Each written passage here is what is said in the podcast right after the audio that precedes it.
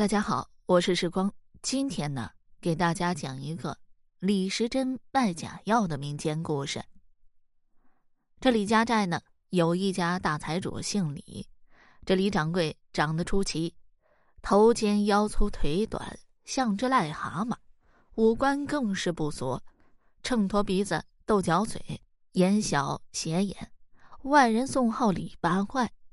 这李八怪年过花甲，先后娶了七房老婆，这七个老婆来后，没有一个解过怀。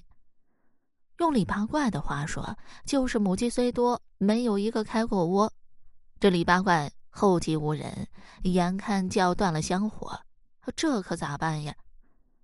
六十多岁的丑老头明察暗访，要挑选个美貌的姑娘，打算接第八个老婆了。他挑来挑去，李八怪看中了一个姑娘。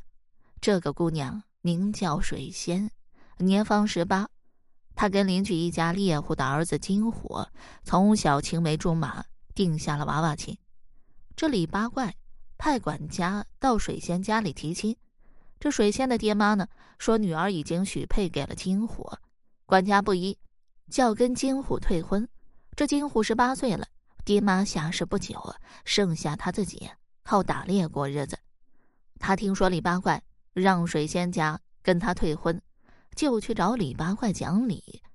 这李八怪呢，知道金虎吃了上顿没下顿，穷的叮当响，便扯着公鸭嗓说道：“你娃子知道个屁呀！哪是我要逼他们跟你退婚呐？只因他们借我一百两银子拿不出来，要把水仙嫁给我，一来顶银账。”二来想攀个高门，这叫啊，兔奶奶嫁给老天爷，一步登天，你懂了吗？这金虎知道水仙爹妈的为人，绝对不会这样干的。啊，心想，这李八怪一定是借故敲诈银子，就说道：“一百两臭银子，我来还。”李八怪便说道：“好，一言为定，咱也不说三天之内、五天之内。”呃，限你到月底，只要拿来一百两银子，就算没事了。若是拿不来，哈，别怪我拆了你们俩的姻缘。这金虎出门要走啊，这李八怪又说道：“慢，空口无凭，要立字据。”这管家就在一旁，立时写了个条子，让金虎按了手印。这金虎来到水仙家，把银子的事一说。这水仙和他爹妈都哭着说道：“啥时候借过他银子？这明明是讹人呐！”埋怨金虎上了李八怪的当。这金虎好恼，要去见官。这水仙爹就说道：“算了，李八怪没安好心，字据都立了，咱宁可被讹了，也不能葬送女儿的终身。”他们商量妥后，分头去借银子，但是跑了两天。一点没借来，他们哪里会想到，这李八怪早就放了风了，呃，不准任何人借给水仙家银子。无奈金虎上山打猎，水仙爹上山砍柴，水仙和娘纺线卖，要给黑心的李八怪凑这一百两银子。他们没黑没夜的拼命干，限期快要到了，还没凑够十两银子。一家人哭天抢地，想不出办法来，没有希望了。这金虎和水仙就双双爬上鸡公山，要跳崖自尽。这山上呢，有个采药老汉儿，见他俩哭成了泪人，朝悬崖上边走啊，怕出了人命，急忙上前拦住啊，问长问短。这老汉儿听了金虎和水仙的诉说，十分同情这对年轻人的遭遇。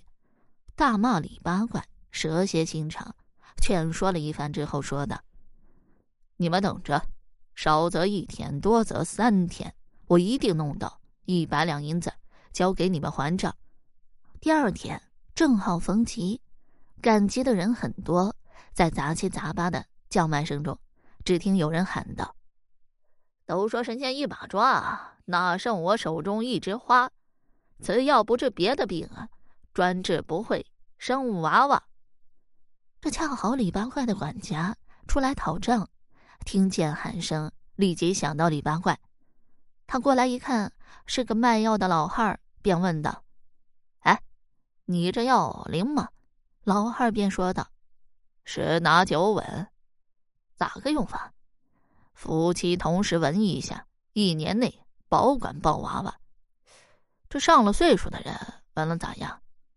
就是胡子一大把，不灵来把我这招牌撒。”这管家一想，这可是掌柜的多年来。都找不到的好东西呢，他对卖药老汉说道：“呃，跟我来，俺掌柜的用得着他。”卖药老汉问道：“不知掌柜的尊姓大名啊？”管家便说道：“啊，咱这儿的首富，外号李八怪。其实他长得也不赖。”这卖药老汉笑了笑，跟着去了。这管家把卖药老汉领到客厅去等候。忙去向李八怪禀告，这李八怪一听，心里就在琢磨：这药要是真灵，我和七个老婆闻闻，就能得七个娃，两年就是十四个，好啊！该我家人口兴旺。他想着，高兴的嘴叉子咧到了耳朵后了。这李八块就像鸭子急着下河一样。摇摇晃晃的跑到客厅里，见了卖药老汉儿，就说道：“药呢？拿出来看看。”卖药老汉说道：“看看可以啊，先拿五十两银子。”啊，看看也要钱啊？此药不同一般，生在蓬莱仙岛，必然闻到香味儿，闻到香味儿就是半拉。你夫人再一闻，就是一个。你想？能随便看吗？这一说，这李八怪更急着想看了。卖药老汉让他先拿出五十两银子作为押金，这才从怀中掏出一个红漆盒子，捧在手中让李八怪看看。这李八怪把两只小眼一瞪，乖乖，还真是开眼界。只见这朵鲜花白里泛红，晶莹透亮，厚嫩嫩的花瓣，他做梦。也没有梦见过这么美的花，怪不得他生在仙岛上，这人间呢，啊是不会有的。这李八怪还没看够，早就有一股奇香冲入他那像两个老鼠洞般的鼻孔里，他感觉到浑身舒展，猛地添了精神。这李八怪大喜，往太师椅上一蹲，发出沙沙的响声：“这家伙我买下了。”你说多少银子吧？这卖药老汉把盒子合上，又揣在怀中，说道：“李掌柜啊，稳稳可以，一次五十两银子，但贵贱不卖货，很抱歉啊。”这李八怪不耐烦了：“别不识抬举，掏钱买是我的心意。幸亏你遇上了好人，错过门叫你钱物两空。”卖药老汉说道。李掌柜一定要买，我咋敢不识抬举呢？请您拿出五千两银子来，我只好忍痛割爱了。他们讨价还价，磨破了嘴皮子，最后以五百两银子成交，并立了字据。这个卖药老汉呢，就是李时珍。他早就听说七公山盛产药材，想来考察采集。恰好他儿子到大别山中的光山县做官，他趁着看儿子的机会，便从湖北来到这里，登上鸡公山采药来了。这李时珍呢，从没卖过药，但是为了救活两条人命，也只有这个办法了。这也是对李八怪的惩罚。李时珍把这五百两银子全给了金虎和水仙，他说道。我用香粉和胶水做的假花，从李八怪那里换来的银子，快拿去把账还了，剩下的你们成家立业用吧。金虎和水仙接住银子，热泪滚滚，双双跪倒在李时珍的面前。老人家，救命之恩，永远不忘报答。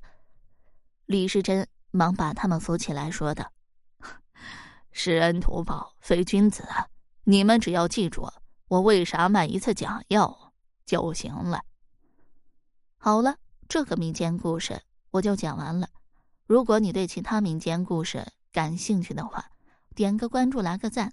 我接下来还会为你讲更多、更加精彩的民间故事。